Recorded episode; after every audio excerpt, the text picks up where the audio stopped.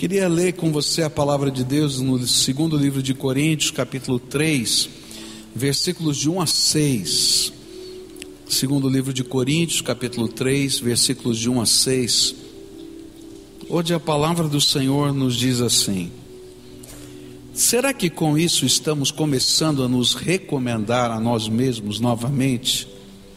Será que precisamos, como alguns, de cartas de recomendação para vocês ou da parte de vocês?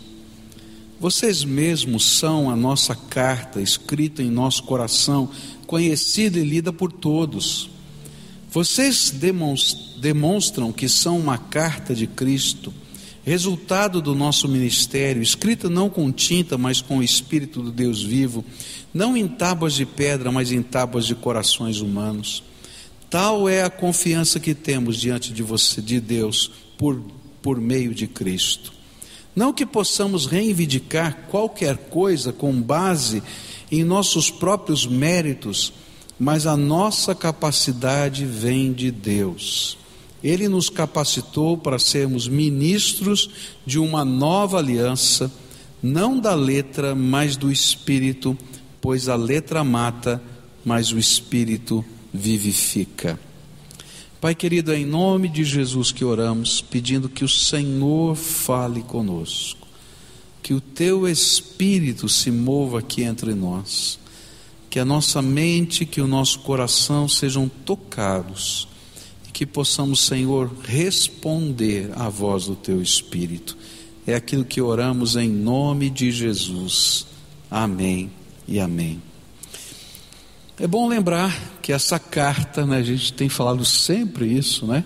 Que essa carta que a gente está estudando é uma defesa do apóstolo Paulo, né, de algumas acusações que ele tinha recebido. E a acusação que ele está se defendendo aqui é que tinha aquele grupo de judaizantes que estavam lá e que tinham entrado na igreja e estavam criando divisão e confusão. E, e naquele grupo de judaizantes eles diziam assim: olha, quais são as cartas de recomendação que o apóstolo apresentou para vocês para começar um ministério autorizado nessa cidade. Então, essa era a crítica que Paulo estava começando a responder nesses versículos que a gente está lendo aqui. E Paulo, ele vai responder a essa crítica e vai ensinar para a gente como a gente pode reconhecer um homem de Deus. Quais são as verdadeiras cartas de recomendação que um homem de Deus, uma mulher de Deus pode oferecer às pessoas? E Paulo então vai trabalhar nessa visão esse texto aqui. Eu queria começar a estudar esse texto nessa perspectiva, para você entender o que é que Paulo está respondendo aqui. A primeira coisa que Paulo vai ensinar é que a maior credencial que um homem de Deus tem é a sua reputação de piedade e integridade impecável. Não tem como ser homem de Deus se ele não for capaz de inspirar as pessoas com a sua maneira de viver, com a sua santidade, com a sua integridade, com a sua comunhão com Deus. E aí então Paulo vai trabalhar essa acusação. Eles estão dizendo assim: olha, tem alguma coisa obscura com esse homem aí, porque ele não trouxe cartas de recomendação. E aí então Paulo diz assim: será que eu preciso me recomendar para vocês? É isso que está aqui logo no primeiro versículo. E essa palavra se auto, me auto-recomendar, é uma palavrinha grega que era usada comumente e que significava: será que eu preciso me apresentar de novo para vocês? Será que eu preciso me introduzir de novo, me apresentar? Ou oh, aqui sou Paulo, muito prazer. Será que é isso que vocês estão esperando? Afinal de contas, há quanto tempo vocês me conhecem? E é bom lembrar a história. O apóstolo Paulo chegou naquela cidade Ele chegou como um, um, comerciante de tendas, ele trabalhava no mercado, ele fabricava as tendas que eram usadas pelos comerciantes no mercado. Então, que já foi numa feira pública aqui, né, nas ruas, então sabe que tem aquela coberta, né, que vai na tenda. Então, lá no mercado daquele tempo era uma feira pública e eles usavam alguma coisa parecida com aquilo. Aquela lona que cobria era o que Paulo fabricava.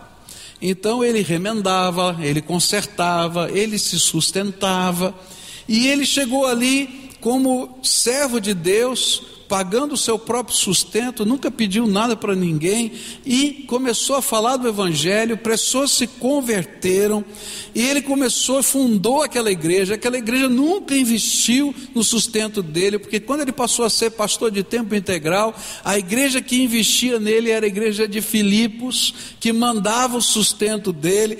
Ele dizia: será que eu tenho que começar tudo de novo com vocês aqui? Vocês não me conhecem? Que lado oculto que eu tenho aqui, rapaz? Eu passei um ano e meio com vocês, servindo, abençoando.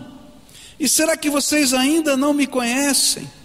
No capítulo 2, versículo 12, ele diz assim: É disto que temos orgulho a nossa consciência nos afirma que a nossa maneira de viver no mundo, e especialmente em relação a vocês, tem sido dirigida pela franqueza e sinceridade que Deus nos dá, e também pelo poder da Sua graça, e não pela sabedoria humana.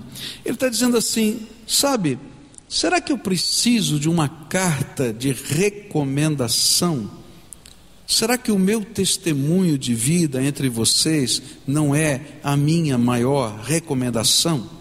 E a grande lição que está aqui é que o homem de Deus é aquele que inspira pessoas por onde ele passa, por causa da sua piedade, da sua comunhão com Deus e por causa da sua integridade. Quando eu comecei o meu ministério, comecei com 21 anos e fui convidado para ser pastor da igreja onde eu tinha crescido quando criança. E eu tinha certeza que aquele era o lugar, porque Deus já tinha me falado, a igreja tinha me convidado, eu ia começar o meu ministério, mas eu estava ansioso e preocupado, dizia assim: como é que esse povo vai me respeitar como pastor? Eu ia pastorear líderes, não é, que eram muito mais velhos do que eu e que tinham me visto moleque ali correndo pela, pela, pelos corredores da igreja. E um moleque meio bagunceiro, né? Então, assim, como é que eles iam, né, me, me receber ali? E aí eu fui falar com um pastor mais antigo, mais, mais experimentado. E contei para ele a minha ansiedade. E aquele homem me deu um um conselho que ficou marcado na minha alma, eu nunca mais me esqueci desse conselho. Ele disse assim: Pascoal, um pastor, de fato, não vai ser considerado pastor da igreja simplesmente porque uma assembleia votou no seu nome. Um pastor não vai ser considerado pastor pelas suas ovelhas simplesmente porque ele tem o título de pastor ou porque ele fez um curso teológico. Aí ele olhou muito sério para mim, era um homem grande, tinha dois metros e vinte de altura, é um gigante, tá? Vozeirão forte. Ele olhou, apontou aquele dedo assim para mim e disse assim: Seja o homem de Deus entre eles. Se a nossa vida não for capaz de inspirar as pessoas que estão à nossa volta, nós não seremos homens ou mulheres de Deus por onde nós passamos. O que faz diferença é o que está dentro da nossa alma e como as pessoas veem o que está dentro da nossa alma. Um dos grandes avivalistas da história foi Charles Finney. E Charles Finney foi chamado um dia para pregar numa fábrica. E aí então pararam as máquinas daquela fábrica e Finney então os funcionários se reuniram e Finney estava diante deles para começar a pregar. E de uma maneira estranha, ele não falava. Os historiadores dizem que ele estava olhando para a face de cada um dos funcionários, e enquanto ele estava olhando para a face de cada um dos funcionários, ele estava orando por eles. E silenciosamente ele orava, e ele passava o rosto de um, e o rosto de outro, e o rosto de outro, e o rosto de outro, e orando. E de repente o Espírito Santo de Deus começou a se mover naquele lugar de uma maneira tão impressionante que um aqui começou a chorar, e outro começou a chorar, e outro começou a chorar, e outro começou a chorar, e outro ali, e outro ali. De repente, aquele grupo de funcionários daquela empresa estava ajoelhado, clamando ao Senhor, e muitas pessoas foram salvas naquele dia, simplesmente porque naquele lugar tinha um homem que inspirava.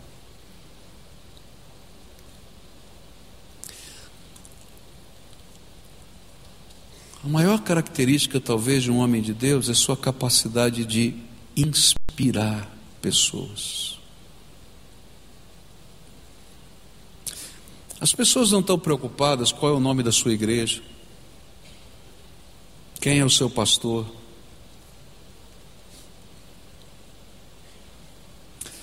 As pessoas não estão preocupadas se você conhece todos os argumentos, as pessoas estão preocupadas se por onde você passa, tua vida exala o perfume de Jesus de tal maneira, de tal maneira, que as pessoas se sintam simplesmente impactadas pela tua vida.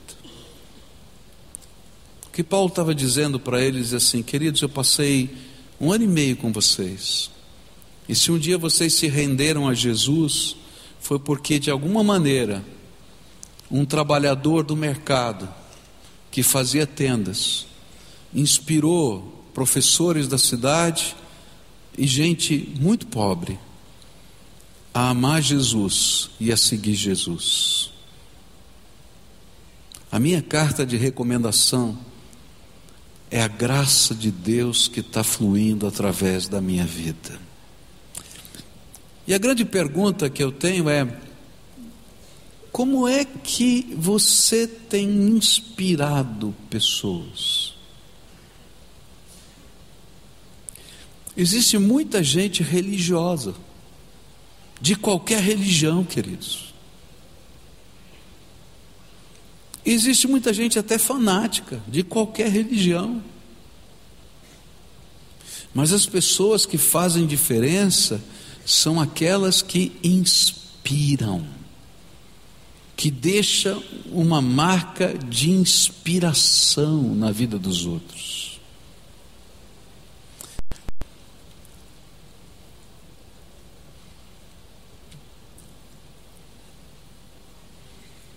Eu quero dizer para você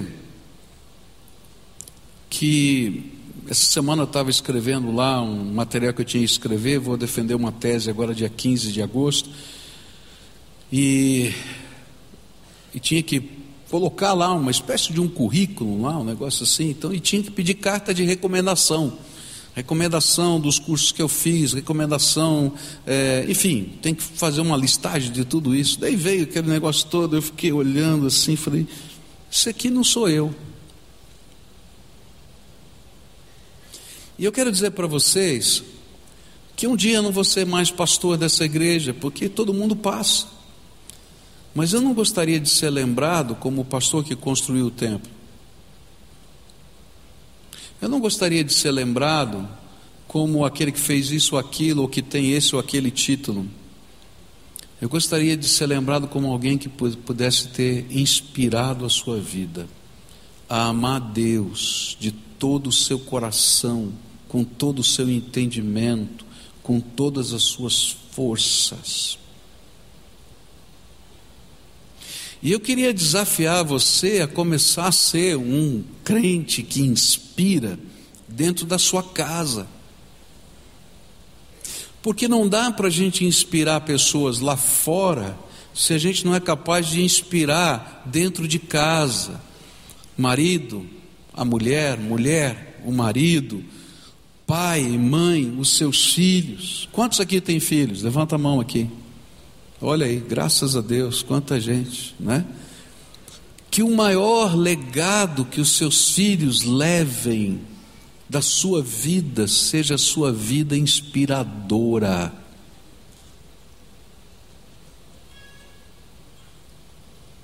Por quê? Porque senão não tem sentido. Não tem sentido. Que eles sejam inspirados pelo teu jeito de viver. Mas que não pare aí, essa inspiração vá adiante por onde você passe, a marca que fique é de alguém que tem a graça de Deus na sua vida. Eles não sabem nem quem você é, nem o seu título, nem que igreja, mas diz assim: aqui está passando um homem de Deus, uma mulher de Deus. Esse é o desafio do Espírito Santo para mim e para você. E Paulo está dizendo: essa é a verdadeira característica de um servo de Deus. Segunda coisa que eu aprendo aqui nesse texto, Paulo vai dizer aqui nos versículos 2 e 3: Vocês mesmos são a nossa carta escrita em nosso coração, conhecida e lida por todos. Vocês demonstram que são uma carta de Cristo, resultado do nosso ministério escrito não com tinta, mas com o Espírito do Deus vivo, não em tábuas de pedra, mas em tábuas de corações humanos. A autenticidade de Paulo como homem de Deus não era evidente apenas na sua própria vida, mas era evidente pelas vidas das pessoas daquela cidade que tinham sido impactadas pela vida dele. E ele estava afirmando que ele tinha cartas de recomendação, mas não da cidade de Jerusalém. Ele tinha uma carta de recomendação melhor. E a carta de recomendação melhor eram eles, aquela igreja que estava lá. E a recomendação era a salvação e transformação de pessoas pelo poder do Espírito Santo. E queridos, essa é a nossa maior alegria quando a gente vê a graça de Deus trabalhando na vida de outras pessoas e a gente vê que pode ser um pequeno instrumento dessa graça.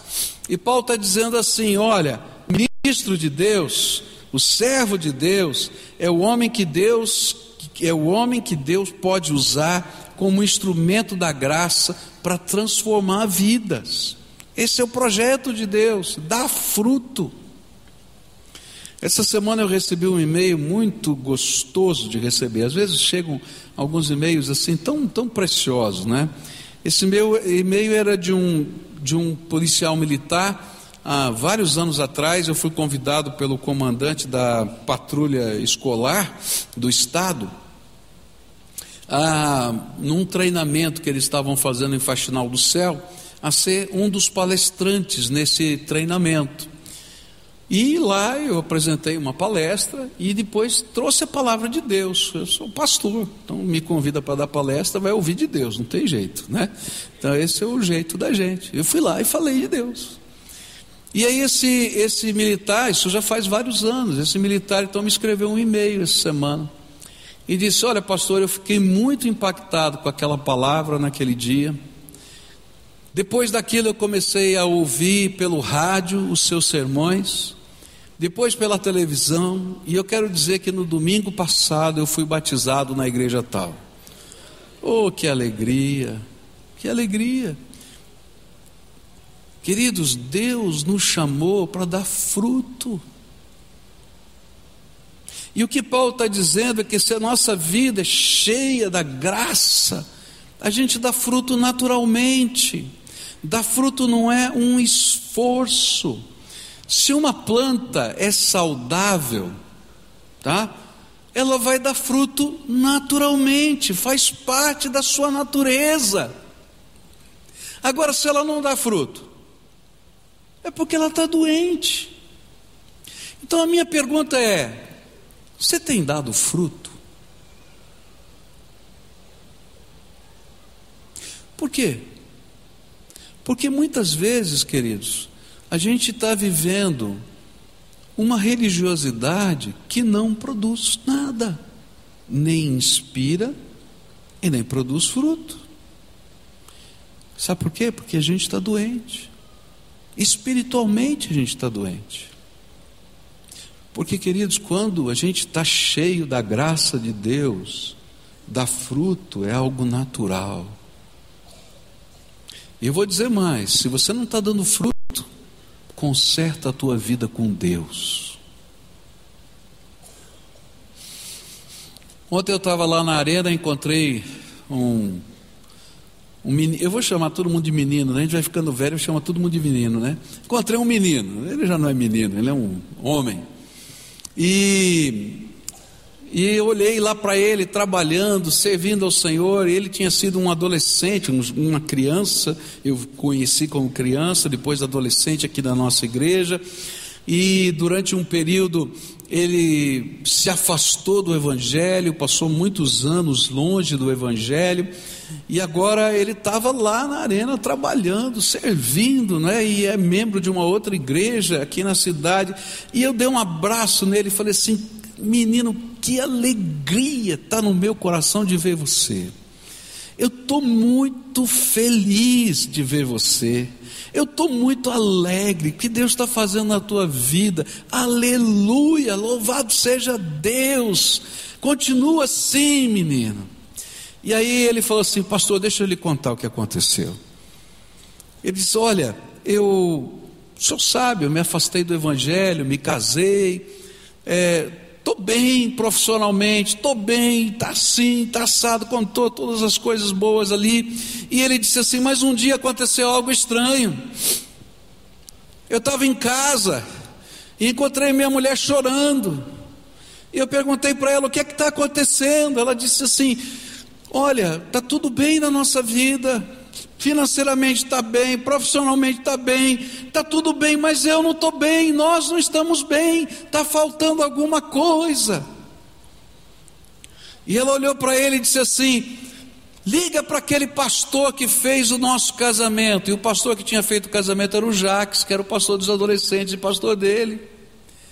E disse: liga porque ele tem que falar para a gente o que é que está faltando. Ele ligou. Aí o pastor Jacques conversou com a esposa, depois com ele, e reevangelizou os dois. Ele disse: Olha, negócio é o seguinte, está faltando Jesus. E disse para ele assim: Olha, vai se trocar, vai se arrumar e vai para uma igreja. Aí ele falou para o Jacques: Minha mulher já está arrumada, nós vamos agora. E ele foi para essa igreja onde ele está, né? E ele disse assim: Bom, fui lá, entendi o recado do Senhor e eu pensei assim. Agora está certo, eu vou fazer assim. Todo domingo eu vou na igreja, eu vou dar o meu dízimo, vou ler a Bíblia todo dia, tá bom, já fiz a minha obrigação. Aí eu comecei a dar risada. Sabe por quê? Esse é o papel do religioso, não é isso que Deus quer. E não era isso que Deus queria da vida daquele moço. E aí Deus teve que continuar trabalhando no coração dele para entender que Deus queria a vida inteira dele, não somente o dízimo dele, não somente ah, o domingo de manhã e não somente que ele lesse a Bíblia aquela ou aquela hora, mas que ele, que ele fosse inteiro, que a vida dele fosse do Senhor. E aí começou a haver uma mudança na vida dele, na vida da esposa, porque eles começaram a se entregar ao Senhor. E ele disse assim: Agora eu não sei o que está acontecendo comigo. Eu começo a falar de Jesus para qualquer pessoa. Eu falei, aleluia. Porque agora você entendeu que é servo do ser servo do Senhor. Porque a boca fala do que o coração está cheio. Como é que vai a tua vida? Tem muita gente pensando que a vida cristã é a gente fazer algumas coisas. Mas a vida cristã é muito mais do que isso.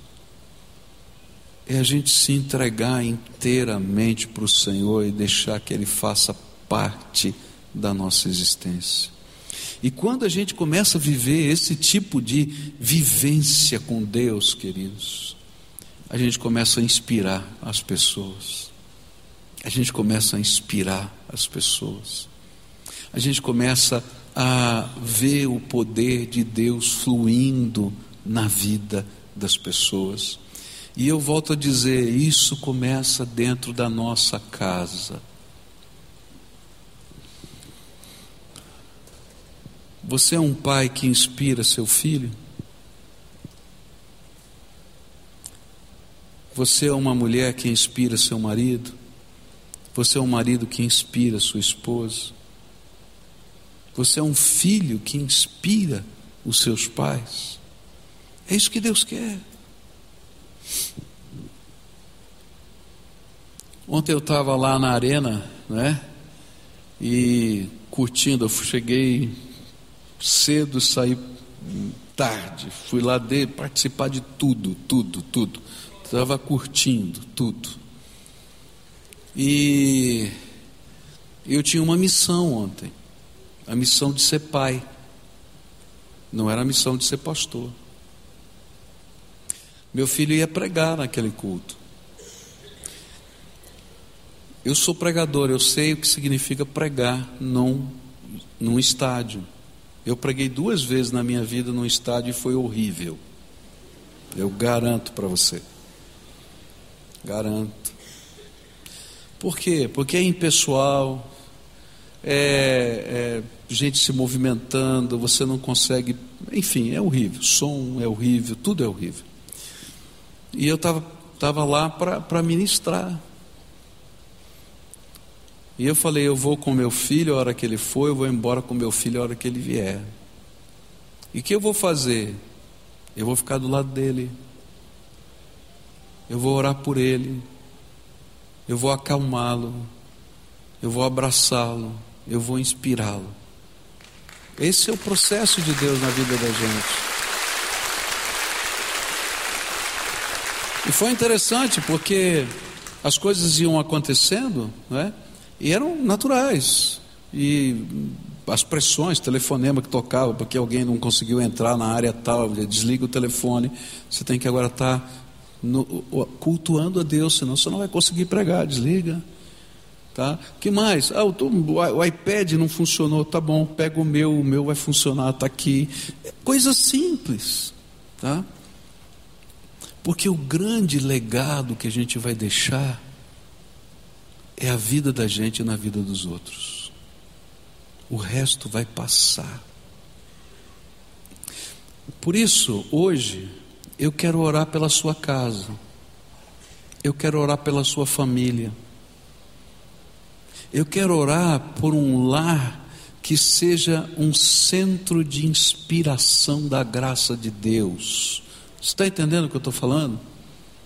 Porque o resto vai passar, querido. Vai passar. Ninguém está preocupado. Mas o legado que a gente deixa, essa inspiração, essa marca da graça. Então eu queria pedir agora que todo mundo ficasse de pé para a gente orar juntos aqui. E nós vamos orar juntos. Se eu estou vendo vários filhos que estão juntos aqui com seus pais, alguns pequenos, alguns já grandes, bem adultos, não é? Se eles estiverem juntos, traz para perto, traz para perto. E a gente vai fazer uma coisa muito preciosa. Se eles não estão aqui, você vai fazer isso onde quer que eles estejam pela fé. Nós vamos abençoar os nossos filhos. Tá? Deus nos deu uma bênção especial como pais de poder interceder pelos nossos filhos e abençoá-los em nome de Jesus. Agora, deixa eu falar: quando a gente abençoa um filho, a gente não faz crítica, tá? A gente profetiza. É interessante porque eu creio que Jacó não teve uma revelação quando ele orou para os filhos dele ele teve uma intenção de adorar a Deus e de colocar pedidos especiais diante do Senhor. Mas Deus ouviu cada uma das orações de Jacó e abençoou conforme aquelas orações a cada um dos seus filhos. Então, quando você estiver orando, abençoa, sonha, sonha coisas boas, sonha coisas grandes, sonha, sonha mesmo, tá? Coloca a mão sobre a cabeça e ora, tá? Então, se ele estiver perto aqui, coloca a mão na cabeça e começa a orar, começa a orar. Se estiver longe, estende a mão para o céu e começa a orar. Diz o nome, diz o que você sonha, o que você espera. Se eles estão perto do Senhor, manda pedir graça, unção e poder. Se eles estão longe, manda o Senhor arrancar de onde estão em nome de Jesus. Clama por isso. Começa a orar. Só ora e abençoa. E abençoa, e abençoa, e abençoa e abençoa. Abençoa. Diz o nome e abençoa. Como isso é importante, queridos, como isso é importante.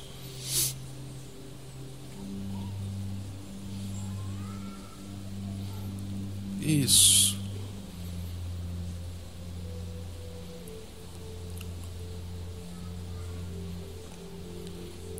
Agora, se tem um marido e uma esposa aqui junto, dá um abraço e diz: Olha, eu quero ser uma bênção na tua vida e inspirar você. Que a minha vida possa te inspirar. Um diz para o outro. E pede graça para Deus para vocês poderem inspirar uns aos outros. Eu sei que tem pessoas sozinhas aqui que não tem marido, que não tem esposa.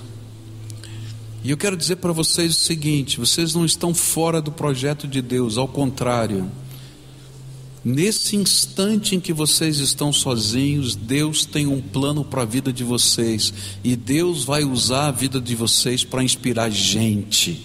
Eu não sei quem são essas pessoas, mas você não está fora desse projeto. Toma posse dessa bênção e se coloca na presença de Deus para ser essa bênção na vida de outras pessoas. Pode fazer. Esse é o nosso legado. Esse é o nosso legado.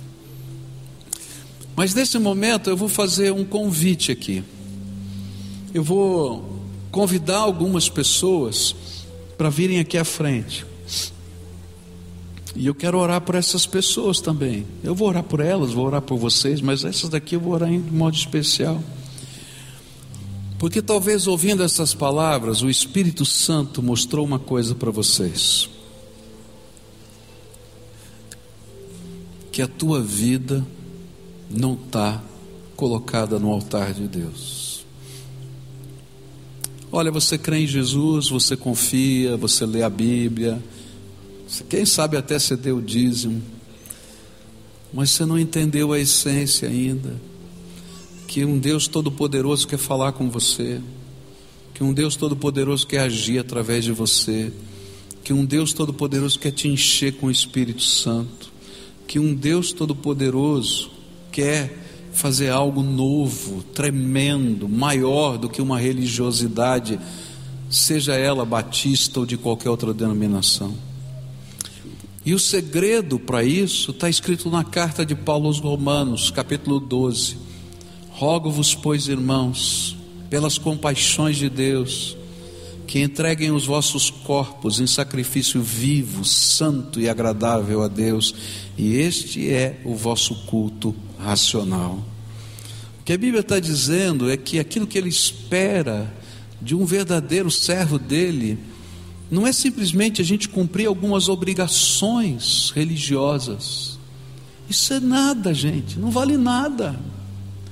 O que ele quer é que a oferta não seja nem o dinheiro, nem nada, é a minha vida toda colocada no altar de Deus. Eu sou a oferta. E eu vou me entregar ao Senhor. Eu vou me entregar ao Senhor para que Ele encha a minha vida, para que Ele dirija a minha vida, para que os propósitos dele sejam os meus propósitos, para que o caminhar da minha vida seja para a glória dele. Esse é o jeito de Deus. Então, se Deus está falando isso com você, você está se sentindo nessa condição, vai saindo do seu lugar, vem para cá, eu quero orar por você, porque você vai se colocar no altar de Deus. Eu vou me entregar ao Senhor. Eu não estou simplesmente querendo cumprir um papel religioso, eu quero experimentar as coisas de Deus, eu quero vivenciar essas coisas, eu quero ser naturalmente aquele que inspira. E não dá para a gente inspirar se a gente não receber a unção para inspirar. Isso é uma questão de entrega. A gente se coloca na mão de Deus. Tem gente que está carregando um peso tão grande, queridos, não precisa carregar peso, não. O Senhor carrega por nós. A gente se coloca na mão dEle. A gente abre mão do controle, e essa é a pior parte. Eu não gosto de abrir mão do controle. Deus tem que às vezes puxar minha orelha. Eu quero às vezes, aí o Senhor diz: Sou eu? Então coloca. Mas Senhor, coloca. E aí a gente vai descansando nos braços do Senhor, e a graça de Deus vai conduzindo a nossa vida. E aí, por onde a gente passa, a gente pode deixar uma marca de inspiração, que não é a nossa marca, é a marca da presença do Senhor sobre a nossa vida, lá no trabalho, lá na rua, lá no guichê. Você vai deixar uma marca, a marca da graça marca da graça. Vamos deixar Deus fazer essa obra na nossa vida. Eu fico imaginando o que vai ser essa cidade com você, porque Deus vai usar a tua vida de uma maneira natural, gostosa, porque é a graça de Deus que flui. Coloca a tua vida no altar de Deus. Coloca a tua vida no altar. Quais são as áreas mais resistentes para você colocar no altar? Você tem medo que Deus pegue. Tem áreas da tua vida que você tem medo de dizer, Senhor, essa aqui eu tenho medo que o Senhor pegue para valer. Às vezes a gente nem fala para Deus, né? Fala a verdade, né? Então, se tem alguma coisa assim na tua mente, fala, Senhor, eu vou colocar isso também sobre o teu altar. Eu vou colocar isso também sobre o teu altar. Eu vou colocar isso também sobre o teu altar. E eu vou descansar, porque a minha vida inteira vai estar debaixo da tua mão. Quero orar por você agora. Senhor Jesus, nós oramos pela, pelas nossas casas, oramos pelos nossos filhos, oramos, Senhor, para que o Senhor nos abençoe a ponto de deixarmos uma bênção espiritual na vida das pessoas. Mas agora, Pai, esse povo que está aqui está dizendo: Senhor, eu reconheço diante de Ti que eu temo o Senhor, por isso eu estou aqui nesse culto. Que eu tento, Senhor, algumas coisas na vida cristã, mas, Senhor, hoje o Senhor está me pedindo algo que é diferente para eu me colocar totalmente sobre o altar. E eu quero te pedir, Senhor, olha para a disponibilidade desses corações de estarem aqui na frente e numa atitude de fé estarem dizendo: Senhor, eu quero me colocar totalmente sobre o teu altar. E eu quero te pedir, Senhor, que nessa hora suba um perfume suave até o Senhor aí no céu.